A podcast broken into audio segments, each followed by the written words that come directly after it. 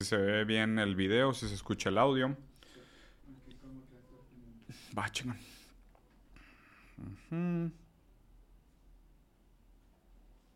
Va, si quieres, hacemos pruebas de audio, Ray. ¿Se escucha bien? un anuncio de Twitch. Ah, normal. Pobre, la gente se acaba de meter y ya se está chingando un anuncio, güey. Ni pedos. Si es la vida, cabrón. ¿Qué les digo, güey? Qué maldita dificultad. Bueno, entonces más no hay nadie conectado. Pregunta, ¿se anunció, ¿se anunció en Twitter? Es que no me acuerdo si tengo vinculado mi cuenta de Twitch a Twitter, güey. A ¿Me ver. escuchas bien? ¿Sí me escucho bien? Ok, a ver, déjame checar. No, güey, ya no me anuncia en Twitter. ¿Qué hago? ¿Lo vuelvo a empezar? ¿De No. qué?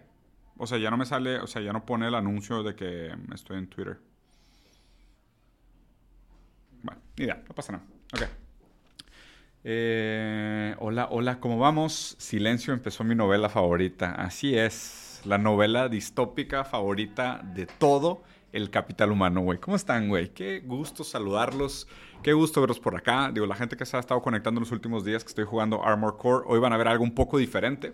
Aunque en Armor Core 6, Fires of Rubicon, estamos hablando de una sociedad anarcocapitalista donde las empresas dominan el mundo y destruyen... No, sí, de hecho va a estar muy parecido lo que vamos a hablar hoy en el review de noticias. No se crean, no se crean, hay cosas nuevas, hay cosas nuevas además del anarcocapitalismo. De hecho, quería empezar el review de noticias de hoy Hablando, eh, usando este tweet como ejemplo del gran Alain Badu, que es un pensador que me gusta mucho, y aparte alguien hizo esta grafiquita que me pareció fantástica, porque son términos a los cuales me refiero bastante y uso bastante, y la verdad es que no estoy seguro si los he explicado bien o si la gente realmente entiende cuando me refiero a ellos, y en búsqueda de, de alguna manera, desmistificar un poco el lenguaje y limpiar un poco este obscurantismo que pudiera existir atrás de la terminología. Les voy a explicar la manera como lo explica Alain Badu, la diferencia entre idealismo y materialismo y también las diferentes, vamos a suponer, subcategorías entre idealismo y materialismo. La manera como lo pone Badu está bastante fácil de entender, simplemente dice, materialista es aquel que reconoce la primacía del ser sobre el pensar o, sobre, o del, del, ser como ser vivo, existencia, materia, versus conciencia, pensamiento, razón. ¿okay? Ese es el materialista, el que pone la supremacía en la materia. ¿okay? De hecho, el materialista dice que la materia no necesita ser pensada para ser. La materia tiene un cierto nivel de autonomía, o la materia no requiere de nuestra razón, ni de nuestra conciencia, desde nuestra conciencia, ni nuestra percepción para existir. El idealista hace lo contrario. El idealista de manera genérica lo que hace es que pone una autonomía en el pensar, en la razón, en la conciencia y en la experiencia antes de la propia materia, ser o existencia. ¿Okay? Esa es la diferencia fundamental entre materialistas e idealistas. Y aquí Badiou hizo una distinción entre los cinco tipos de eh, pensamientos y una distinción en cómo ellos se refieren al pensamiento y la cosa en sí. Los que son eh, metafísicos idealistas subjetivos creen que existe pensamiento, pero el pensamiento está de alguna manera aislado a la cosa en sí. Esto podría ser como Descartes, por ejemplo, ¿no? Es de pienso, luego existo. Es el pensamiento produce, el pensamiento se autoanaliza, el pensamiento produce más pensamiento, pero no tenemos acceso al, al mundo en sí, al mundo, al mundo material en sí, sino que constantemente de alguna forma nuestra, nuestra subjetividad, eh, nuestra conciencia, nuestra razón, nos mantiene aislados o incapaces de entrar en contacto directo con la realidad material. Entonces hay una división, ¿no? Está el pensamiento en sí y está la cosa en sí. Estos son los que son eh, metafísicos, idealistas, subjetivos. Después hay un segundo tipo que son los, los idealistas metafísicos objetivos. ¿okay? En este caso podríamos hablar, por ejemplo, esta tradición, aunque no necesariamente tendríamos que catalogar, pero está Platón y después pensadores como Schelling, por ejemplo, que dicen, no solo la idea tiene una primacía sobre la materia, sino que la materia misma es esencialmente espiritual o ideal. Entonces, como decía Platón, existe un mundo perfecto de las ideas, que todo el mundo material nada más es que, la réplica o, viene de, este mundo ideal, de las formas.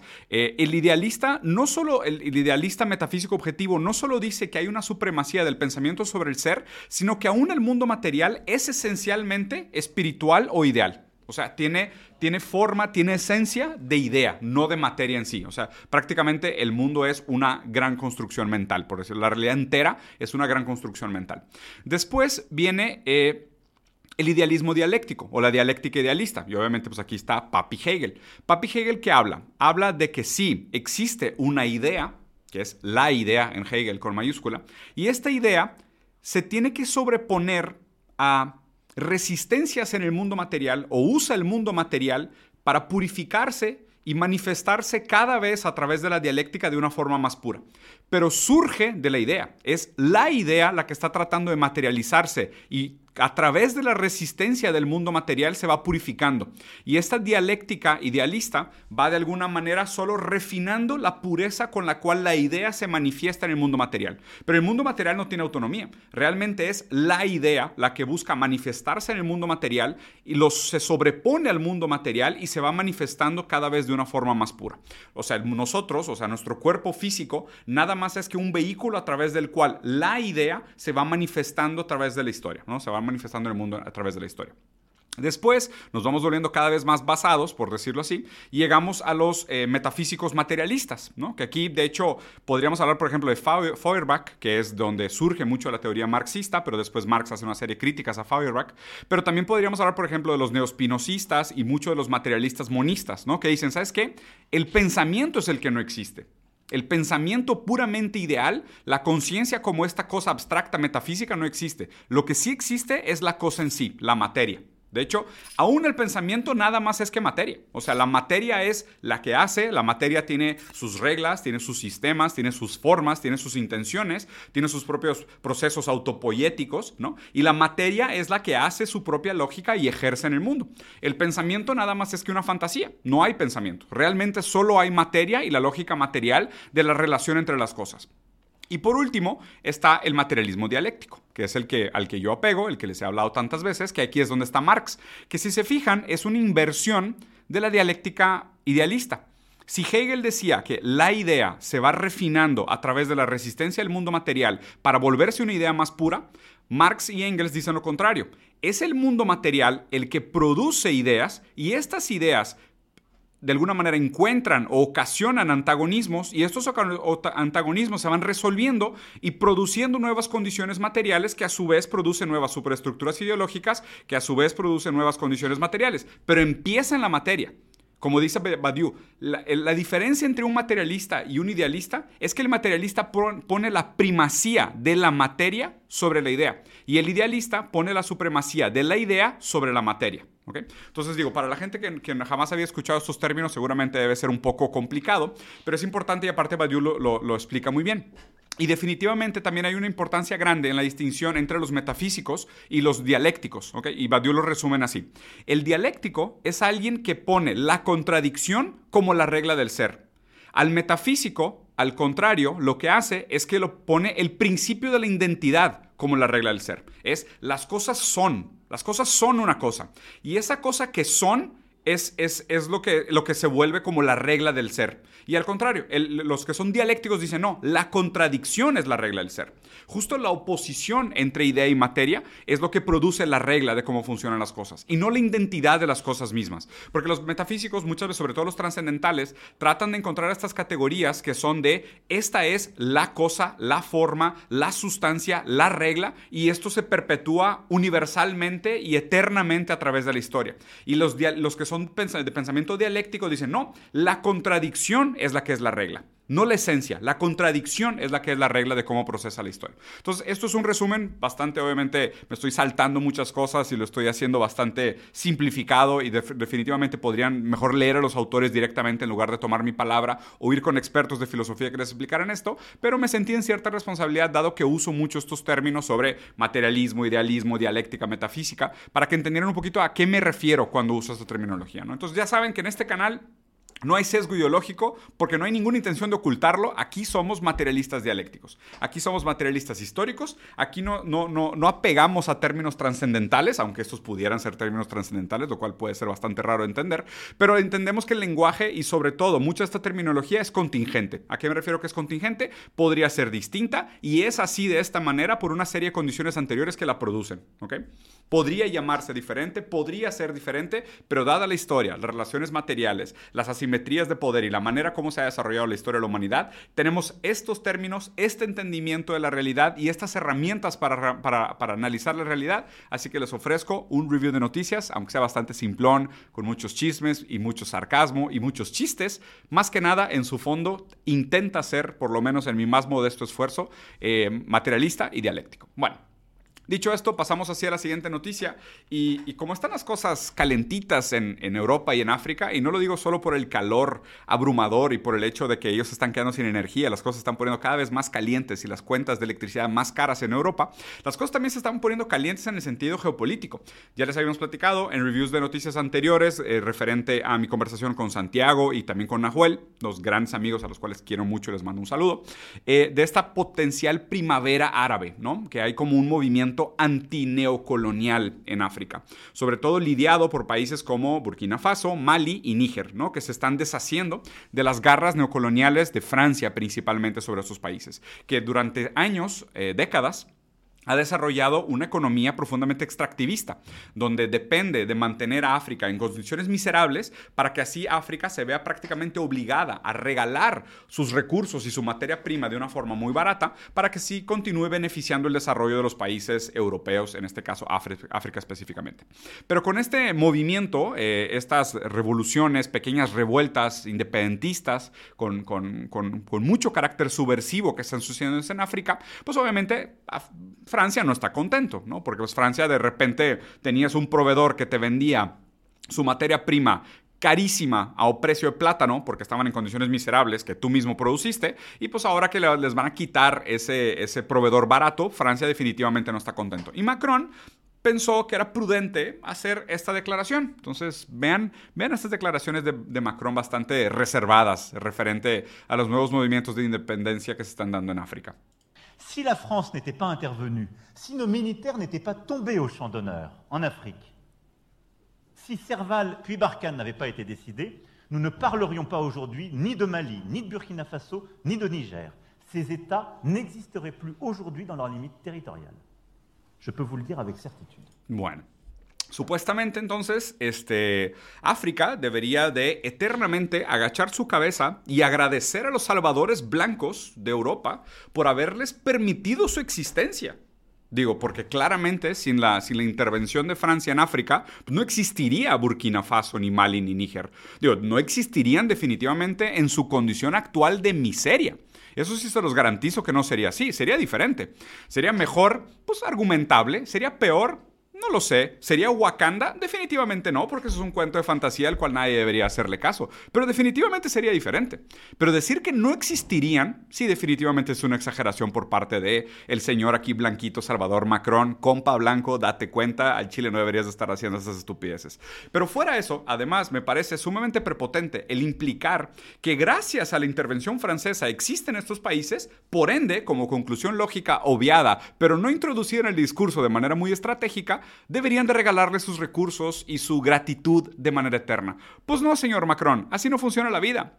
De hecho, muy probablemente deberías de recordar las intervenciones que hizo Bélgica en África y la cantidad de manos que cortó eh, el rey de Bélgica en sus plantaciones y en su territorio apropiado. Y el hecho, de hecho, que estas manitas de chocolate después se volvieron una golosina sumamente perversa en la historia de Europa, donde les parecía chistoso eternizar la historia de cómo los europeos cortaban manos a los africanos que robaban o no trabajaban lo suficiente en sus plantaciones y después transformarlo en un snack para la mañana para que los niños lleven a la escuela manitas de chocolate. Sí, estoy hablando del gran Leopoldo, un saludo, ojalá y Satanás te esté metiendo piñas por el orto eternamente, porque es lo que te mereces. Y no olvidemos que mucho del abuso que llevó a cabo Europa en África es más bien una deuda histórica y una deuda por parte del abuso, no por parte del, del que sufrió el abuso. Después de esto, obviamente Nigeria como un país, Níger, perdón, basadísimo, Níger dice, ¿sabes qué? Pues, pues mira, no te vamos a dejar de vender el uranio porque sabemos que lo necesitas para alimentar tus plantas de energía. Pero hay un detalle.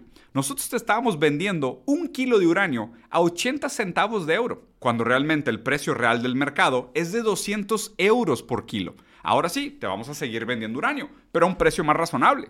¿No? Entonces, sí, puede existir mercado, definitivamente, controlado, regulado, cuidado, protegido, con, con, objetivos bien planeados centralmente por un Estado idealmente socialista, pero puede existir mercado en condiciones donde se proteja la relación entre las personas que están haciendo mercancía. Porque si no, si no, hay, si no hay protección para los que entran dentro de una relación mercantil, definitivamente hay abusos y asimetrías del poder, porque estos abusos y asimetrías de poder se constituyen históricamente y es una realidad material, ni siquiera es un, no, no es una pregunta metafísica de decir, ah, es que si no existieran las desigualdades y las asimetrías de poder, el mercado sería un mecanismo perfecto de intercambio. Sí, pero en la realidad material ya existen asimetrías de poder y se constituyen históricamente. No hay manera de desear un mercado desregulado entre África y Europa, siendo que hay tantas y tan profundas y tan obscenas asimetrías de poder históricamente en la realidad material. Por eso se necesita regular el mercado, para proteger a, a los participantes dentro de un mercado de intercambios que obtengan el mejor valor relativo a la relación en la que están tratando de entablar.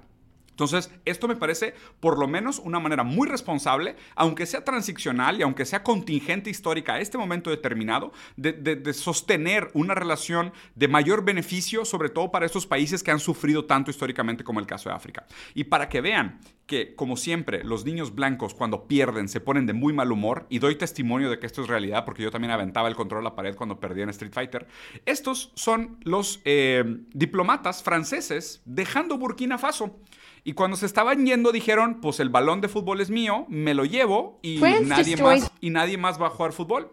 Aquí los vemos cómo están destruyendo los carros oficiales franceses que estaban en Burkina Faso para que cuando se vayan los de Burkina Faso no los puedan usar como mal perdedor, con el balón bajo el brazo, haciendo berrinchitos. Le voy a contar a mi mamá, insertan aquí un meme de Kiko, y sí, destruyendo sus carros para dejar Burkina Faso. Pero mira, si esto concluye en que después les van a tener que comprar la materia prima a precios justos, de mercado real, en relaciones protegidas y bajo una economía planeada, y que ahora estos países puedan tener soberanía sobre su materia prima, sobre su territorio, sobre su capacidad productiva, y obliguen a estos abusivos europeos a realmente construir capacidad productiva, capacitar y hacer transferencia de innovación y capital intelectual a estos países, no me importa. Rompan todos sus carros, ponchen el balón de fútbol y váyanse con la cola metida entre las patas de regreso a Europa. Ahora sí, a pasar un invierno helado, helado, que seguro no les va a alcanzar para pagar la cuenta de electricidad. Esto para mí, una gran historia. Eh, la siguiente, que la verdad es que esta ni siquiera no, sé cómo explicarla. Eh, tuve que ver el video, me quedé atónito algunos segundos. Y los invito a que vean esto. Eh, no sé si, si sabían o si donde estén viendo sea común esto, pero se ha puesto de moda que cuando tú vas a ser mamá, invites al, supuesto padre, porque pues digo, no todo el mundo hace pruebas genéticas y luego hay niños que no se parecen nada a sus papás, y, haces como un ritual para revelar el género del bebé. Y estos rituales se han vuelto cada vez más eh, complicados, catastróficos, no sé, díganme ustedes. Vean este Gender Reveal Party, fiesta de revelación de género.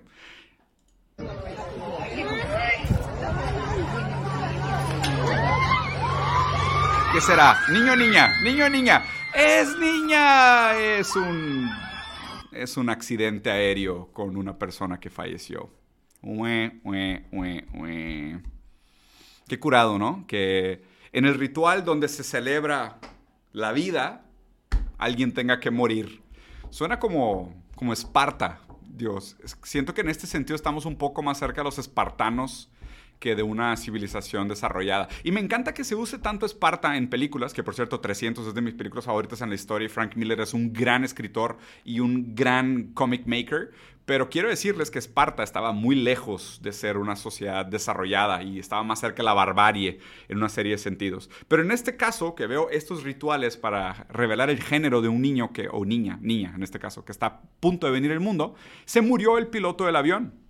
Eh, ahora tratemos de desglosar esto, ¿no? ¿En, qué significa? Primero, la relación entre el rosa para niños y azul para niñas es mucho más reciente de lo que pensamos. Hasta 1918, de hecho, se decía que el azul, que era un color mucho más sutil, mucho más endeble, mucho más eh, tranquilo, calmado, era un color más adecuado para las niñas. Hay un artículo sobre esto del 2018. Y que el rosa, al ser un color con más convicción, más firme, más severo en su, postura, estéticamente era un color que era mejor para los niños. Era al contrario de lo que pensamos. En algún momento histórico, y de hecho voy a hacer esto cuando hagan mi video sobre Barbie, y les prometo que algún día lo haré, solo estoy esperando a que se baje la ola del mame porque me parece ridículo. Eventualmente voy a hacer mi video sobre Barbie, pero justo hay un evento histórico muy interesante, que es el asesinato de JFK, de Kennedy, en donde casualmente su esposa estaba vestida de rosa. Jackie Kennedy, si no me equivoco. Y vimos esa imagen tantas veces y se repitió millones de veces en periódicos, eh, revistas, eh, televisión, series, noticieros. Y ella, vestida de rosa, tratando de recoger los sesos de su esposo ahora sobre la, la, cajuela del carro, eh, pues resulta que esta mujer, símbolo de la feminidad poderosa, de una mujer poderosa al lado de un hombre poderoso que ahora fue victimizado, inmortalizado, queda tatuada en el imaginario colectivo. Y esto a través del análisis de la mitología, según lo dice Roland Barthes, pues produce un cambio en la cadena significante. Después, por coincidencia, un par de años después, surge la primera Barbie. Muy extraño, ¿no? Todas estas coincidencias. Entonces me pregunto si después de todas estas catástrofes, a la larga, cuando en el futuro veamos de manera historicista todas aquellas estupideces que se hicieron en los gender reveal parties, se vuelva más importante que el género mismo, ¿no? Y digas de que, oye, pues ¿Cuántas personas murieron en tu gender reveal party? ¿Cuántos millones gastaste en tu gender reveal party? Y por lo visto, hoy en día, más importante que el género del bebé que se va a revelar es qué tanto dinero gastas o qué tantas ridiculeces haces para llamar la atención sobre la importancia del nacimiento de una persona nueva. ¿A qué punto? Al punto de estar dispuesto a sacrificar una vida humana con tal de llamar la atención sobre este nuevo cerecito que viene a la tierra. No quiero pensar también lo que va a significar para esta niña tener que crecer, desarrollarse y que constantemente le recuerden de que, oye, Marcela, lo siento, no, nombre arbitrario, podría ser Juana, Daniela o Diega.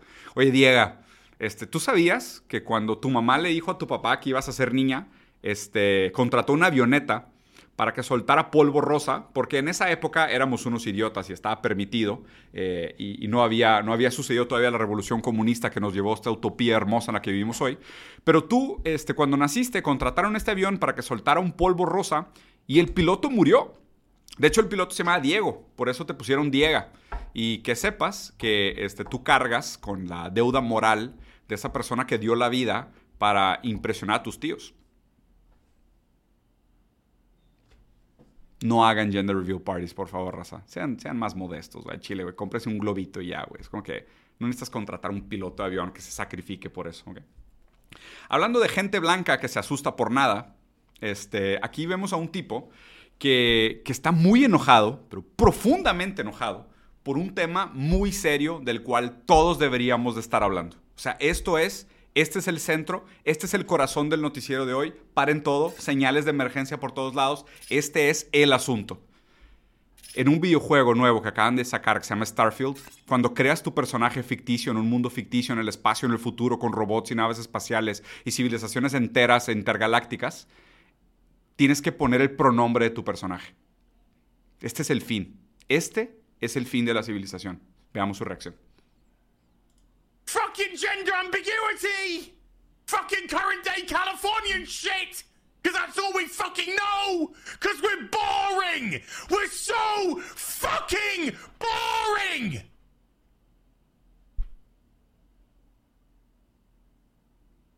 We can't see past our own fucking reflection!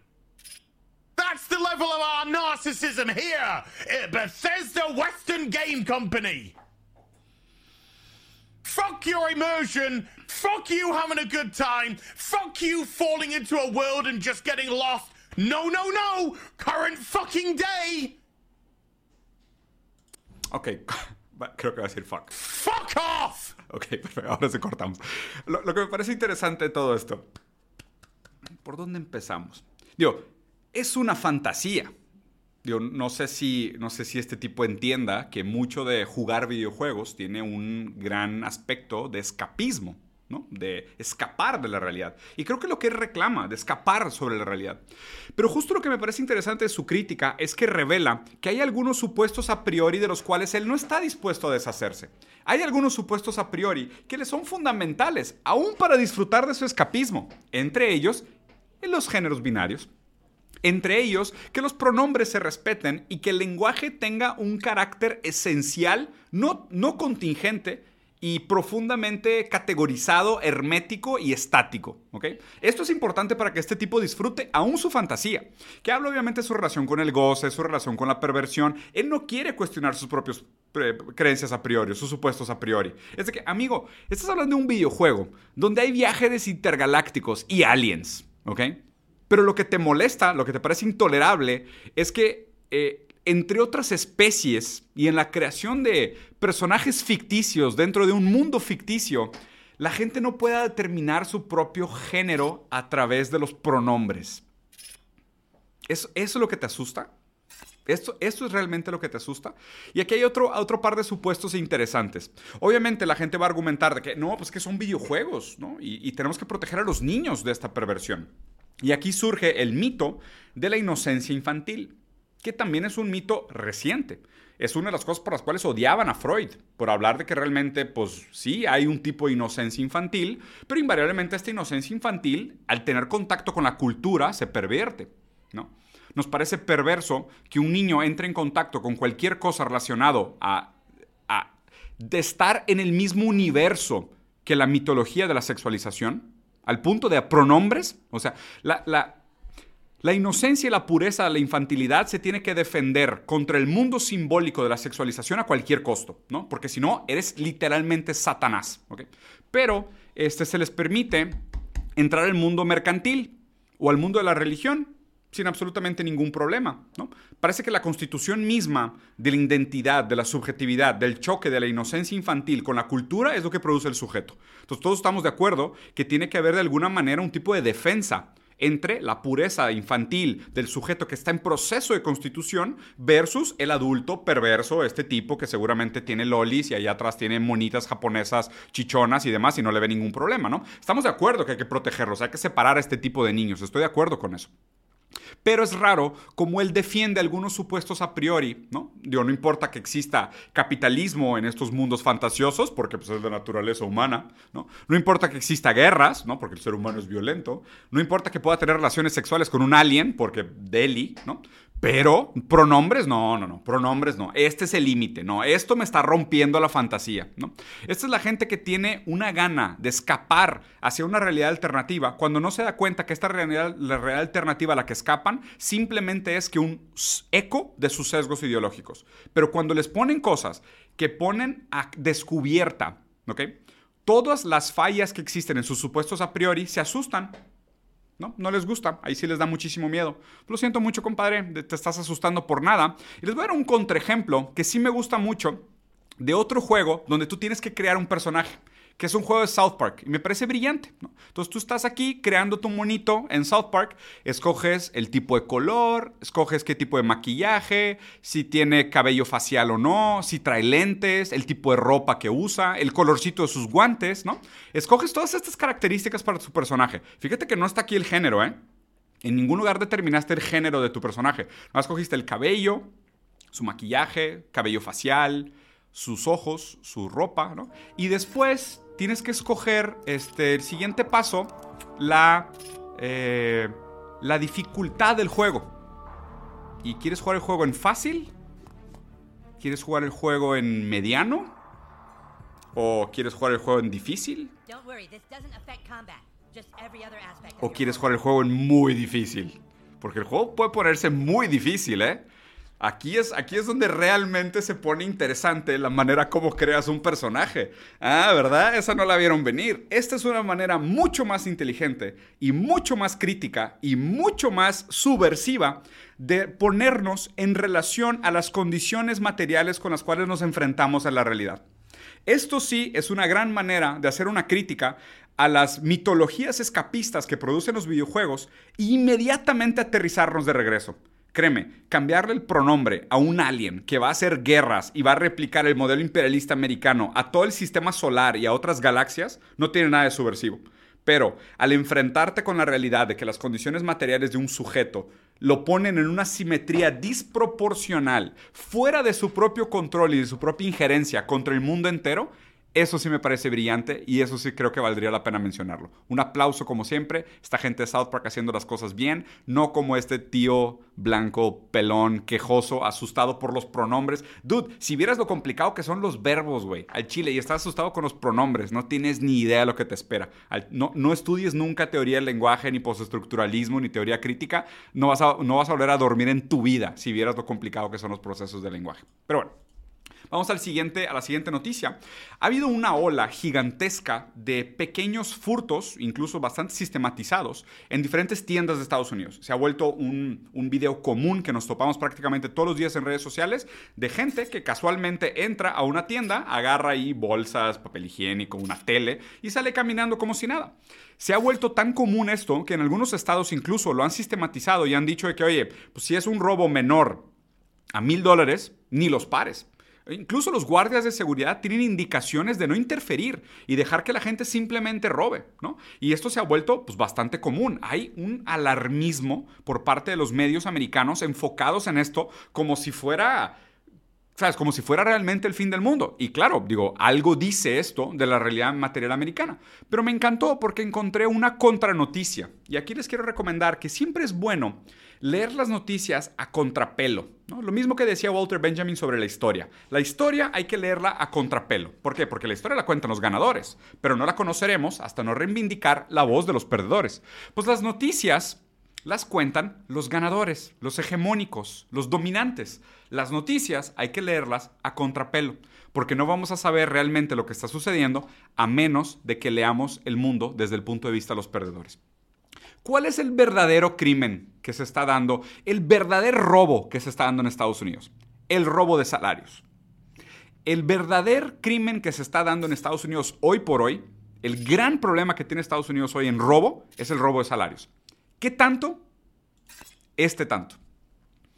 El robo de sueldos, solo en violaciones de salario mínimo, son 23 billones de dólares, 23 billones americanos, 23 mil millones de dólares es lo equivalente al robo por violaciones al sueldo mínimo. Después hay otro robo, que literal es robo, porque debería de pagarle si esto es una violación a la ley y al marco legal. Y el robo obviamente se entiende contingente de manera negativa a, cómo se instituyen las leyes de manera positiva cómo se instituyen las leyes, es el robo por trabajar horas extras, que es de 8.800 millones de dólares. Después está el robo por parte de no respetar el tiempo de descanso de los trabajadores, que es de, de otros 4 mil millones de dólares. Y después está el robo por horas extras, ¿no? que son los, los trabajos fuera de horario, que son otros 3.200 millones de dólares. ¿Y a cuánto equivale el robo, como los videos que vemos todos los días de alguien metiéndose en una tienda y sacando una bolsa, un plátano, un papel higiénico, desodorante, ¿no? Es increíble que en Estados Unidos tengan la leche en polvo bajo llave por miedo que la gente se lo robe. Ese robo equivale a 0.34 billones de dólares. ¿Y dónde están los medios todos los días hablando de la violación sistemática de los derechos de los trabajadores y su robo de sueldo por violaciones a sueldo mínimo, por trabajar de más, por no respetar sus, breaks, sus tiempos de descanso y las horas no pagadas? ¿Dónde? ¿Alguien, ¿Alguien vio todas estas noticias esta semana? Digo, porque en proporción Estamos hablando de 23 más 8 más 4, vamos a poner unos 40, ¿no? 40 billones contra punto, punto 3. Pues debería de haber por lo menos 80 noticias más, 80 noticias por cada noticia o por cada video de una persona metiéndose a robar una tiendita. Por cada persona metiéndose a robar una tiendita, deberíamos de ver 80 noticias sobre los robos sistemáticos de la clase capitalista a la clase proletaria. Yo no los he visto. ¿Ustedes los han visto? No, ¿verdad? Sin remordimiento, banda. Estoy de acuerdo con la frase sin remordimiento. Vayan al baño en horario de trabajo, caguen, llévense el celular, al chile, mientan, engañen, todo lo posible dentro de lo legal para no caer en problemas fiscales y, violaciones legales reales. Engañe todo lo que puedan. Esto es una guerra de clases, literalmente es una guerra de clases, y la estamos perdiendo durísimo. ¿eh? Y los medios, ¿por qué los medios están del lado de esta gente y no del lado de esta gente? ¿Quién es el cliente de los medios? Tú no. ¿Quién es el cliente de los medios? Los que se anuncian. Las marcas son las clientes de los medios. Tú eres el producto. Tú eres el que consume videos. Y a ti te venden comerciales. El cliente real de la empresa mediática es el anunciante. Entonces, obviamente, el capitalista mediático no va a hablar mal de los anunciantes. Va a hablar mal de a quien le conviene para esconder el hecho de que el verdadero crimen lo comete el anunciante. Ese es el verdadero robo que se da en Estados Unidos. Bueno, vamos a la que sigue, que las cosas se van a poner buenas. Eh, en un rally liberal muy extraño, este, están hablando aquí estos liberales sobre su apoyo a Joe Biden. ¿no? Y aquí están este grupo de liberales eh, hablando sobre la importancia de apoyar Ucrania y, y sobre sus derechos y que se sienten oprimidos y que son un grupo de minoría. Interesantemente, estos liberales estaban así en la calle con sus banderas y sus colores y sus, su estética altamente cuestionable. Y justo les preguntan de que, oye, este, y vienen las elecciones, ¿no? En el 2024, ¿y por quién vas a votar? 24, what do you think's going to happen? with My that? vote is useless. I think Biden's better than Trump because he sends rockets to Ukraine. Creo que Biden es mejor que Trump, porque Biden manda más misiles a Ucrania. Vean la cara de este liberal contento con su decisión y su postura democrática, haciendo aquí, ejerciendo aquí su derecho político a sus, interpretaciones sobre eh, las relaciones sociales y sobre su versión de la narrativa histórica, mostrando su apoyo por el Partido Liberal.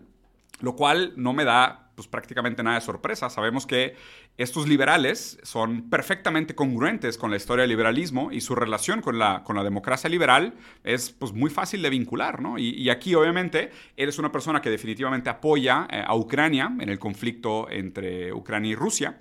eh, y está muy contento de que su candidato Biden va a seguir mandando misiles para apoyar a Ucrania. In, support of Ukraine, you mean? Hell Ukraine. Hell up. Aquí atrás, esta tortuga ninja este, declara su apoyo a Ucrania diciendo algo que supongo que es algo así como una orden del McDonald's en polaco o algo así. Este, nada, eh, están pues bastante alineados con su postura política, interesante, pero, pero ¿sabes qué raro? Lo, lo más raro de esto, quiero que comparen la manera como estos liberales fueron a hacer una demostración de sus, de sus posiciones políticas y democráticamente apoyar su candidato Joe Biden y la manera en cómo eh, trata la policía diferentes tipos de manifestantes en Estados Unidos. Entonces, en nuestro segmento de hoy, de Estados Unidos, Imperio en Decadencia, vemos primero esta hermosa manifestación pacífica, democrática de los liberales ejerciendo su derecho político a la libertad de expresión. Todo perfecto hasta aquí, todo perfecto hasta aquí. Comparado con la manera como la policía trató unos manifestantes ambientalistas en Nevada Dado que, digo, ahorita saben que hay un huracán pasando por ahí, hay tormentas torrenciales fuertísimas, además hay eventos mediáticos gigantescos que suceden en Nevada que ponen en peligro una serie de reservas y vean la manera cómo reacciona la policía de Estados Unidos a estos ambientalistas pacíficos que fueron a manifestarse en el estado de Nevada. Vean esto. Llega la policía. Como si fuera GTA. Se da la vuelta, se sube al barranco.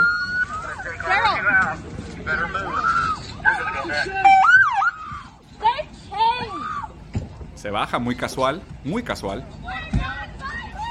Get on the ground now! Get on the ground! The ground! Don't move!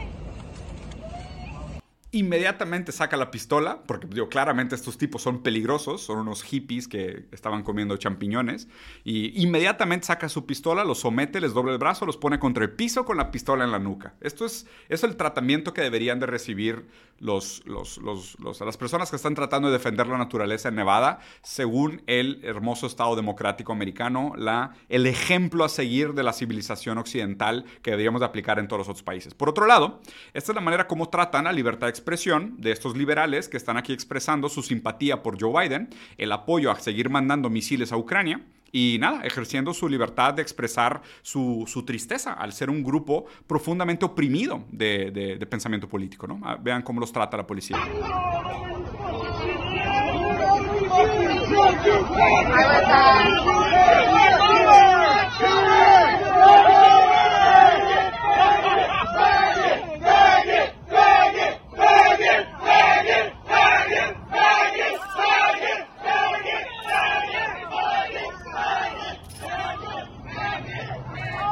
100. Me encanta la libertad de expresión, me encanta el futuro liberal que desean. Este, y para cerrar esta noticia, algo que me dio bastante tristeza.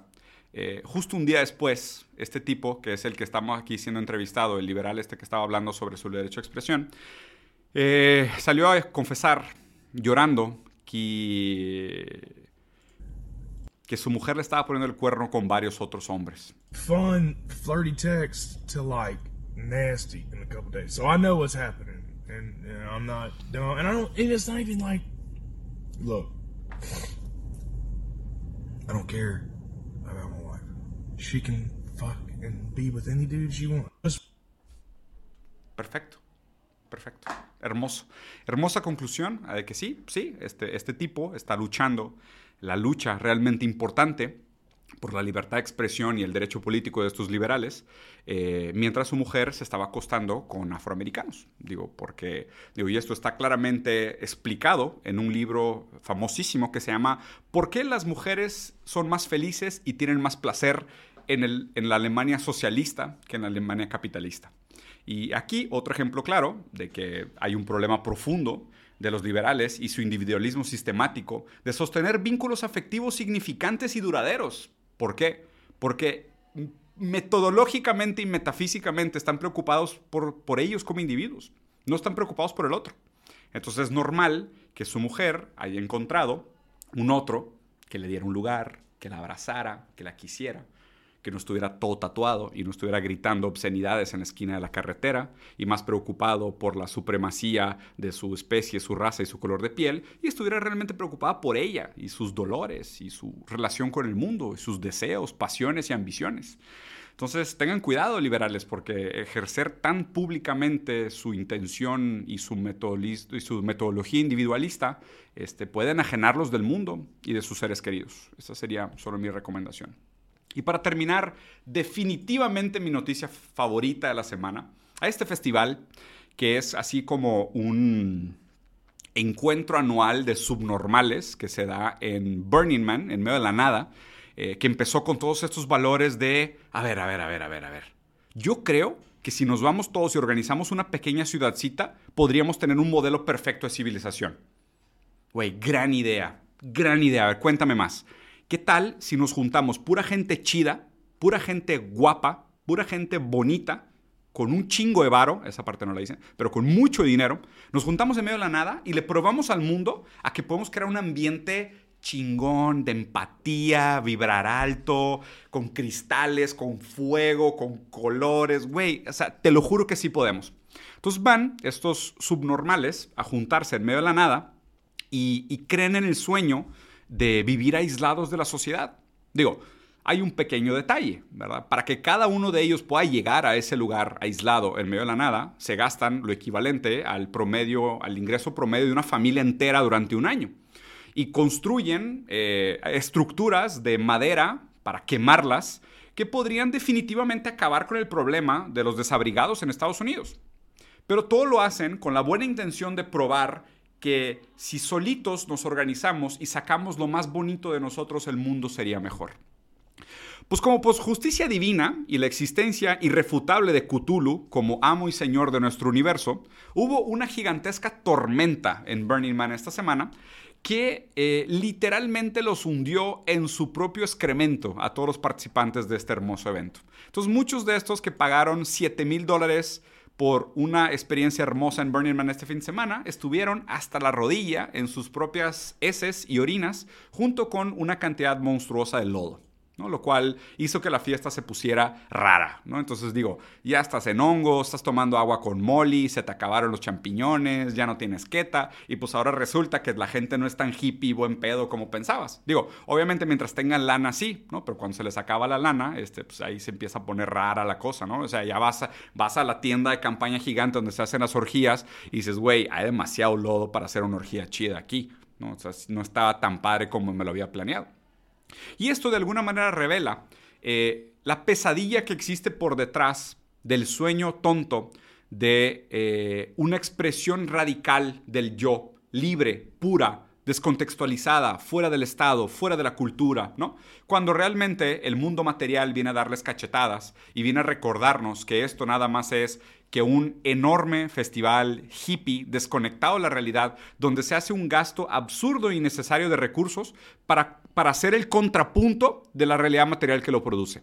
O sea, no es, el punto no es, ah, si todos fuéramos hippies y hermanos y platicáramos y negociáramos libremente sin Estado, las cosas funcionarían. No, güey.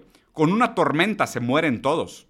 Si no existiera todo un soporte anterior del capital acumulado, intelectual, productivo, desarrollado, de la humanidad entera durante años para poder llevarte hasta ese lugar en medio de la nada, que por cierto es un lago seco, tiende a llenarse con las aguas. No, no, entiendo por qué a nadie le sorprenda esto.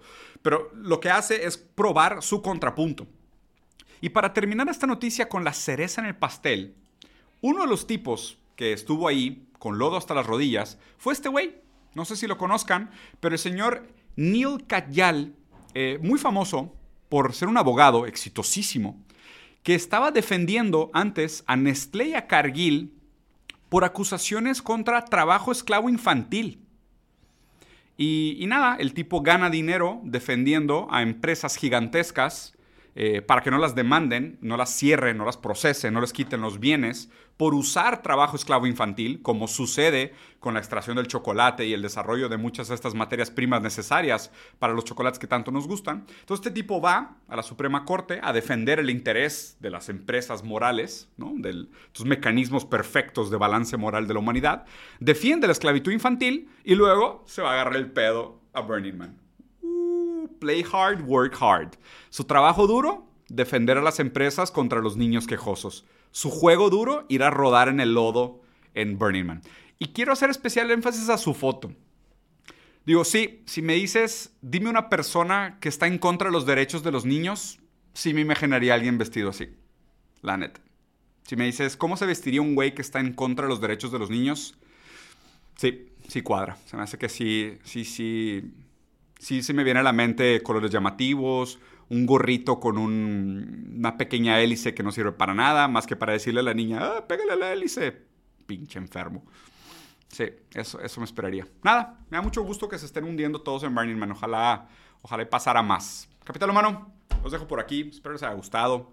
Les aviso anticipadamente que me voy de vacaciones porque mi esposa cumple 40 años y es un momento especial para mí para ella. Hemos tenido una relación hermosa, pero definitivamente con dificultades, en gran parte por, por, por, por, la propia enfermedad que tiene Paulo y lo mucho que ha implicado de sacrificio para nosotros. Así que nos vamos a tomar unos días, solo Ale y yo, para ver el mundo. Vamos a ir a Islandia, ojalá y nos toquen auroras boreales, vamos a estar ahí caminando en la tierra y viendo cascadas y me voy a dedicar más que nada a ponerle atención y a estar con ella. Entonces no me van a ver, van a ver videos reciclados, cualquier cosa que pase en las próximas dos semanas es responsabilidad de mi hermoso equipo de trabajo. No, no se crean, van a editar videos míos, las palabras siguen siendo mías, no es responsabilidad de ellos, es responsabilidad mía. Cuídense, capitán hermano, los quiero mucho. Adiós.